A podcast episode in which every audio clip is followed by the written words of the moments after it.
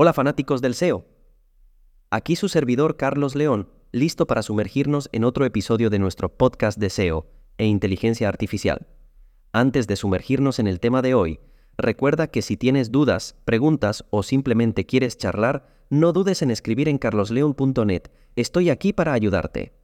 Hoy no voy a hablar de inteligencia artificial como tal, pero toca comentar un tema SEO que nos afecta a todos. Veremos cómo Google elige las metadescripciones en los resultados de búsqueda. Esto es crucial amigos porque las metadescripciones son como el tráiler de una película. Dan una probadita de lo que tu página ofrece y son decisivas para atraer clics. Durante mucho tiempo se pensó que la metadescripción de una página era el santo grial para atraer clics, pero Google ha actualizado su documentación y las cosas han cambiado un poco.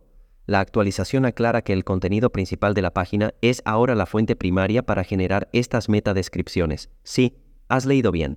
Esto significa que Google está poniendo más énfasis en el contenido real de tu página, no solo en lo que escribes como metadescripción. Pero no te tires de los pelos aún, las metadescripciones que escribes todavía juegan un papel importante. Google puede utilizarlas si cree que ofrece una descripción más precisa de la que puede ofrecer el propio Google. Así que, aún vale la pena escribir una buena metadescripción, pero piensa en ella más como un resumen preciso de tu contenido que como una herramienta de marketing agresivo. Este cambio es bastante significativo. Por años, muchos expertos en SEO han estado aconsejando usar la metadescripción como una especie de anuncio publicitario, llenándola de emojis, mayúsculas y palabras clave para captar la atención. Pero amigos, esos días han terminado. Ahora, el enfoque debe estar en crear contenido valioso y relevante que responda a las consultas de los usuarios.